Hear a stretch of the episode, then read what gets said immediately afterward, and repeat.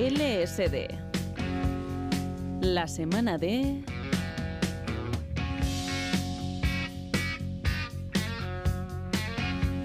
Es la semana y el día, porque este domingo es el Día Internacional contra la Homofobia en el fútbol. El lunes pasado, un futbolista checo del Getafe, cedido en el Esparta de Praga, Jakub Janko, se ha convertido, Jankto, perdón, voy a decirlo bien, se ha convertido en el primer profesional de la élite futbolística europea en declararse abiertamente homosexual. Esto no debería ser noticia, Ander Iribar, pero lo es, ¿verdad? Pues sí, lo es. Y si te parece, vamos a escucharle enseguida a Jakub Jankto, pero antes vamos a hablar de este asunto, vamos a presentarlo como se merece, con música, buena música. Ya sé que a ti te gusta ¿eh? Cream, buenas guitarras, Eric Clapton, toda la banda y su I Feel Free.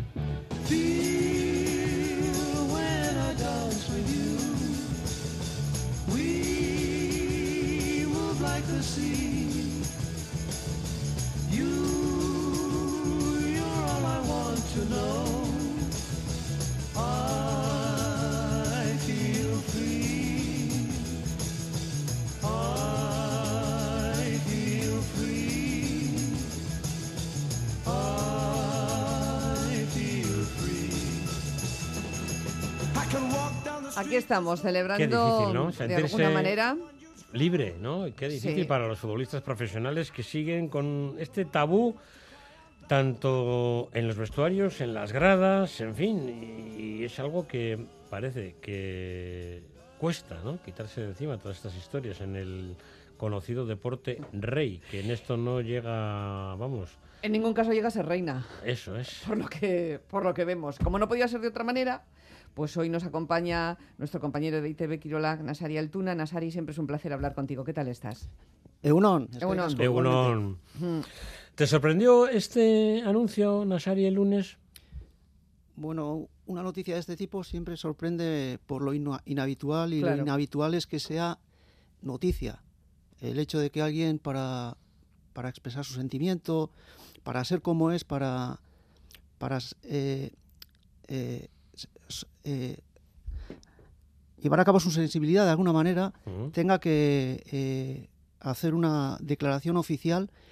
Y yo creo que en este caso se inspiró Jakub Janko en, eh, en otro hecho que hace un año abordamos en otro programa de esta casa.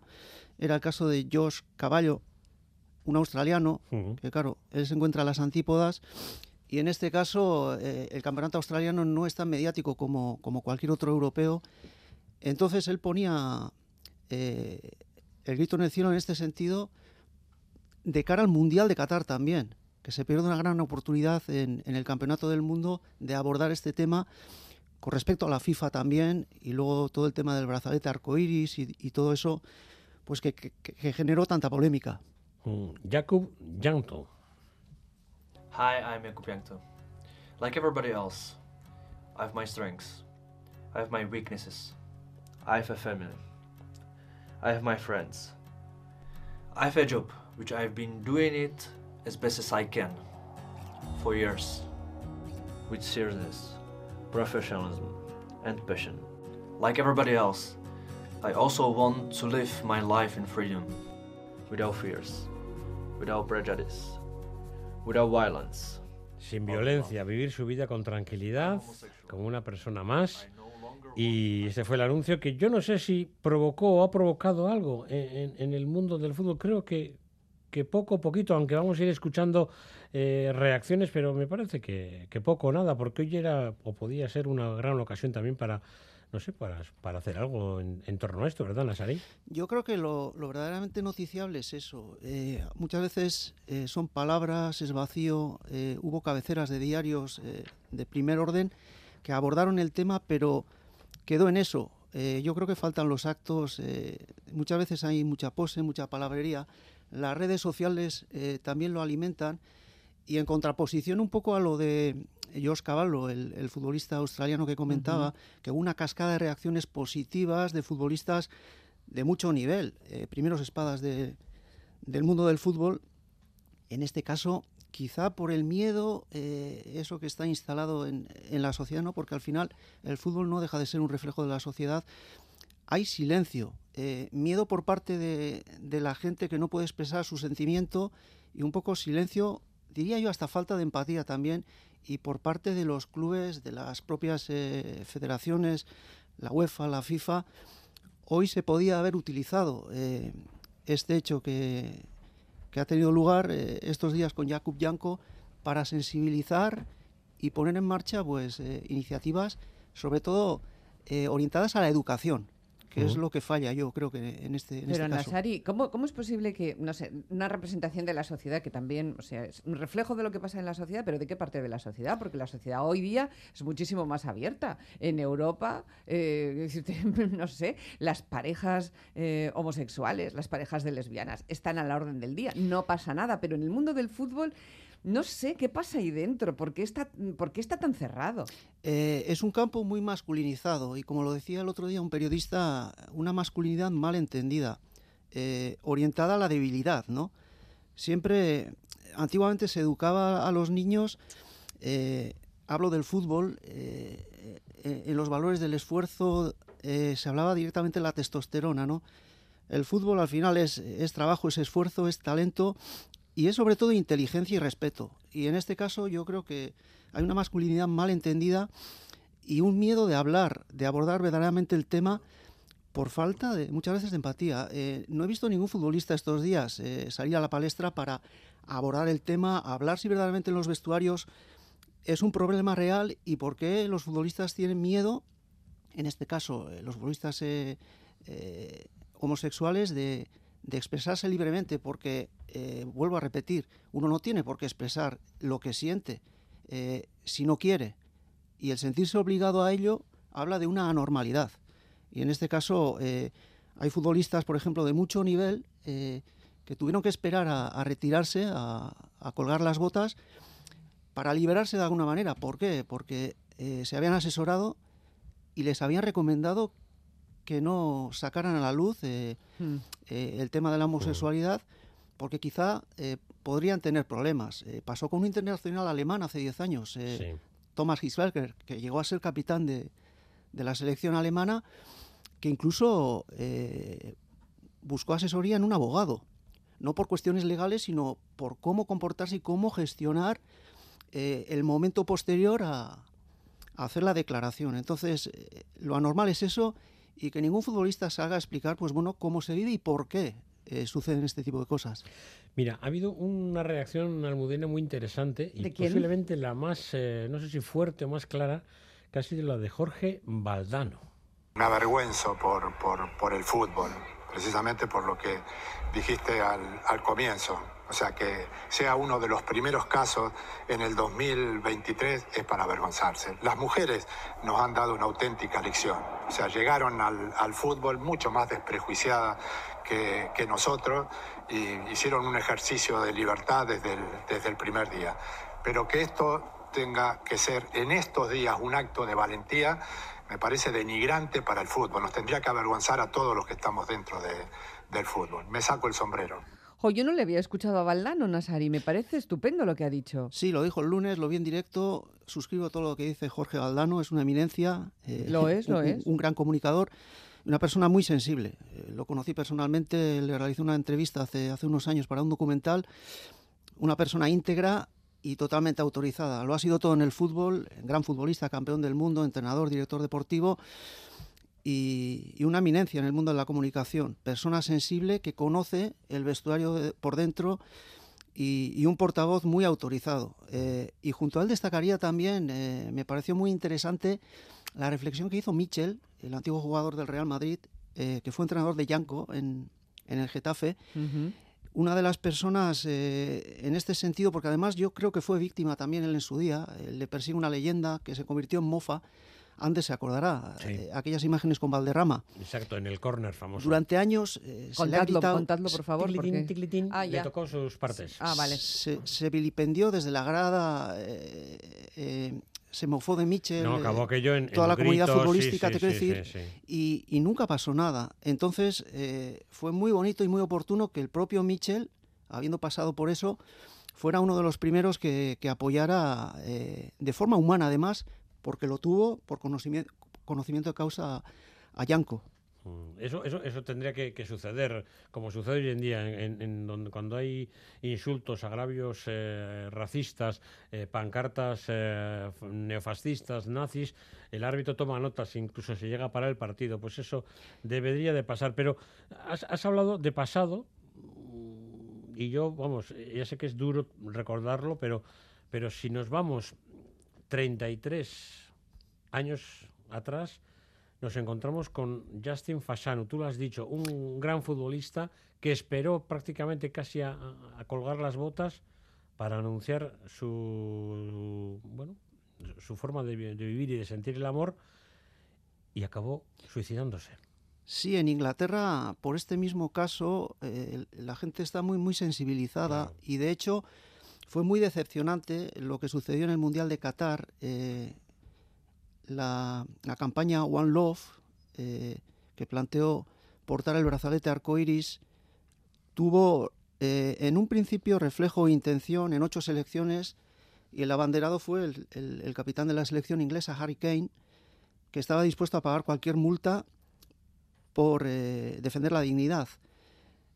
Claro, ellos no pensaban que, que el tema fuera más allá de la multa económica. Cuando, cuando supieron que saldrían con una tarjeta amarilla ya desde el vestuario, aquello cambió eh, la decisión y fue yo creo que un error porque la comunidad futbolística podía haber plantado cara a la FIFA, que al final eh, quedó en evidencia una vez más. Se plegó al, al gobierno de Qatar eh, y el fútbol perdió una gran oportunidad.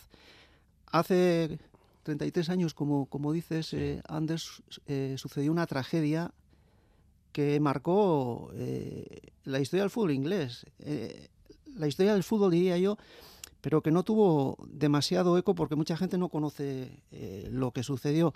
Hablamos de Justin eh, Fashanu, un delantero centro eh, reputado de los años 80. Tenía otro hermano, John Fashanu, jugando en el Wimbledon, que fue campeón de Copa. Y en el año 1990, eh, Justin, en una entrevista a una revista, eh, se declaró homosexual de forma inconsciente en el sentido de que no calibró lo, lo que podía suceder, ¿no? las reacciones que, que podría haber.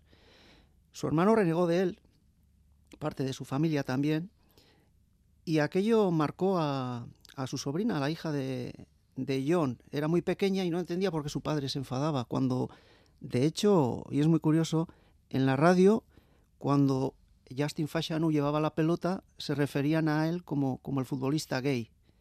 Entonces, socialmente se sintió eh, desplazado, eh, mal, se tuvo que marchar de, de, Inglaterra y en Estados Unidos le acusaron de, de, un delito que no cometió y aquello fue la gota que, que colmó el vaso. Se sintió fuera de la sociedad, eh, fuera del fútbol sobre todo, pero no se sintió apoyado. Rechazado más Rechazado bien, ¿no? totalmente, absolutamente.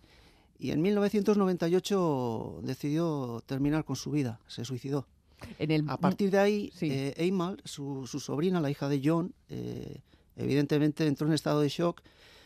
Su padre decía que cuando fuera mayor entendería esas cosas y tal, cuando era más pequeña, pero él eh, se comprometió totalmente eh, ante aquel drama y eh, fundó una fundación eh, que lleva el nombre de su tío, Justin Fashanu, y ayuda a gente deportista, futbolistas eh, especialmente, que se sienten eh, discriminados en este sentido, futbolistas de la Premier League, y hablaba que tiene relación con eh, media docena que son homosexuales pero que no se atreven a dar el paso. De hecho, uno de ellos, hace un año, en el diario The Sun, sin citar su nombre, contaba toda su odisea, que su club lo sabía y que le pidió ayuda psicológica. Esa es la realidad. Es un drama, efectivamente, pero, pero mira, si, si, si, si nos acercamos más Hace dos años eh, he leído que el gobierno español publicó un estudio cifrando en más de 42.000 los futbolistas LGTBI federados, de los cuales más de 140 serían profesionales. El silencio, el no normalizar todo esto crea más sufrimiento y me da la impresión de que, bueno, mal que no se cura, empeora, como se suele decir en la calle, ¿no? Sí, el silencio, el miedo por una parte de, de, expresar algo que no tienen por qué expresar, porque debe de ser algo, una manifestación natural, y por otra parte el silencio, el escurrir el bulto, hubo cabeceras, digo, de diarios importantes, pero no abordan Hmm. el debate, no se profundiza. Como decía Sander antes, se podía aprovechar la jornada, y no solamente en la. Liga Española, Yanco ha jugado en, importantes equipos italianos, la Liga Italiana arrancó el viernes pasado, no ha habido ningún gesto al respecto, es decir, eh, crear alguna iniciativa eh, tendente a, educar a la gente, a la gente joven, a decir, el fútbol es esfuerzo, es trabajo, es talento, eh, es educación, respeto y, sensibilidad. Y en ese sentido hay que, hay que ir todos juntos de la mano y crear un debate. La FIFA, la UEFA se preocupan mucho de la discriminación, Mm. está muy bien el tema del racismo, eh, sacan un brazalete, se hacen minutos de silencio, pero no se aborda el tema en, en profundidad. Y esto requiere, requiere de educación y de, de educar a los niños y a las niñas desde, desde la inclusión, desde el respeto y de ir todos unidos y, y sobre todo aceptar al diferente, porque el diferente en todos los órdenes de la vida, alguien lo dijo en su día, está bajo sospecha y nada más lejos de la realidad. La diferencia al final es la diversidad, es la riqueza. Eh, Sí, es enriquecedora. Pero este es un fenómeno realmente complejo, ¿no? El de la homosexualidad en el fútbol, en el fútbol masculino en concreto, ¿no? Tiene que ver también, probablemente, con el dinero, con los clubes, con la, mm, como, como ha pasado también en el Mundial de Qatar, ¿no? Hemos, hemos tenido ahí eh, op- oportunidades estupendas de manifestar un deseo de libertad, de, eh, conciliación, de- en fin, en todos los sentidos, y no se ha hecho. Eh, ¿A qué tienen miedo los clubes? ¿A qué tienen miedo los directivos? ¿A qué tienen miedo en la FIFA con este asunto del exceso de testosterona que, del que se hace tanta gala en el fútbol? Eh, es un campo muy jerarquizado. Manda la FIFA y por ¿Pero que es un vez club de macho mens o qué? y para por primera vez en Qatar eh, se plegó a los deseos de un gobierno. Eh, Así es. El dinero, tú lo dices, eh, has dado en el clavo, hay muchos intereses y es una cuerda, es una escalera que va de arriba abajo y al final, ¿por qué Harry Kane, que se comprometió a llevar, a aportar el, brazalete arcoiris, eh, aun sabiendo que, que iba a ser sancionado económicamente solamente, ganan mucho dinero, eso no, no suponía un gran esfuerzo para ellos, pero cuando supieron que la FIFA les iba a sancionar con una tarjeta amarilla ya de salida, eso condicionaba mucho, comprometía y empieza el, la historia de que hay un país detrás, eh, no se puede comprometer el resultado, la ilusión de la gente, etcétera, etcétera, pero ¿dónde queda la dignidad? Y al final, Y en el fútbol masculino ocurre eso, hay mucho interés, nadie quiere perder, nadie quiere salir de su zona de confort Claro. Y yo echo mucho de menos lo que decía. eh, estamos hablando periodistas de, de este tema, básicamente. ¿Dónde están los futbolistas? Eso ¿Dónde es. están los profesionales, no? Oye, ¿y tú crees que en el próximo Mundial Femenino de Fútbol las chicas en esto, como en tantísimas cosas, nos llevan traineras de ventaja? ¿Habrá algún gesto? Eh, ¿Echarán incluso un capote a sus compañeros chicos? Eh, pues no sé, eh, puede haber algo allí. Además, es un Mundial que se disputa en, en una zona muy, muy interesante en todo este asunto, como es Australia y Nueva Zelanda. No lo dudéis, ellas van a la vanguardia de todo. Claro. Lo han tenido más difícil en todos los sentidos, en el deporte también, y son muy valientes. En la Liga Española estamos viendo cuántos problemas hay en cuanto a organización, en cuanto a agravios. Ellas van por delante. Eh, tienen claro que además son referentes, eh, referentes sociales, que pueden cambiar las cosas para bien. En el mundo masculino ha habido grandes referentes en la historia del fútbol y se les echa de menos. Siempre los citamos, cada vez hay menos. En este caso, Megan Rapinoe, eh, la futbolista icónica de, de la selección de los Estados Unidos, es, es el gran estandarte del colectivo LGTBI en Estados Unidos. Hizo frente a, a Donald Trump. No, cuando ganaron el Mundial, ella dijo que no iban a acudir a la Casa Blanca por, porque Donald Trump pues era lo que era y sobre todo incidía que era machista y que a ellas eh, eh, eso le repatea de alguna manera. Esta misma semana la capitán de la selección inglesa, actual campeona de Europa, eh, Williamson, declaró que en el próximo Mundial que se celebrará en, en Australia y, y, Nueva Zelanda, la selección inglesa, ella en ese caso como, como capitana va, va, a aportar el brazalete arcoiris, eh, sobre todo pensando también lo que, lo que ha sucedido esta semana eh, con, con Yanko y porque se sienten referentes y porque saben que pueden ayudar creando ejemplo a, a que la, la cosa, la vida en definitiva vaya mejor es cuestión de dignidad y justicia. Madre mía, pues eh, se nos escapa el tiempo. Es un asunto muy interesante, pero fíjate, me dice Almudena, me está poniendo aquí una notita a boli, y, y, y no le hemos preguntado nada de Sánchez Negreira. Habrá que quedar otro domingo. y para terminar, para terminar, sí. porque el cambio va a venir del deporte femenino claro. eh, a nivel social, eh, por el espejo y por el ejemplo que son Alex Morgan, la gran estrella de, de los Estados Unidos, que además fue madre y ahí también dio un paso que ha abierto puertas a, a, otras deportistas que hasta hace poco ni se planteaban esa cuestión de, de, ser madres y de volver a ser futbolistas. En este caso, Alex Morgan, pues también está en la, en la onda de, de Elia Williamson y ha dicho que, que, va con todo, que están juntas y que van a remar en, en, en la misma marcación, sobre todo para ayudar a mejorar eh, la sociedad y también para, para, abrir camino y mostrar un ejemplo a, al fútbol masculino en este caso. Pues sí, porque clarísimamente hace, hace y para terminar, para, mm. para, terminar es lo que quería en decir. 10 segundos. Alex, Alex Morgan eh, ha censurado el patrocinio de Arabia Saudí, un gobierno que, que, considera que a ella no le va a tratar igual que a los hombres uh -huh. si, si, va a aquel país, que vaya a ser, parece irónico, el, el, el patrocinador principal de la Copa del Mundo Femenina 2023 en Australia y Nueva Zelanda. Nasari, aquí lo tenemos que dejar porque las señales horarias están a punto de caer, así como en una retransmisión deportiva. Te despedimos hasta la próxima ocasión. Siempre un placer hablar contigo. Un beso. Es que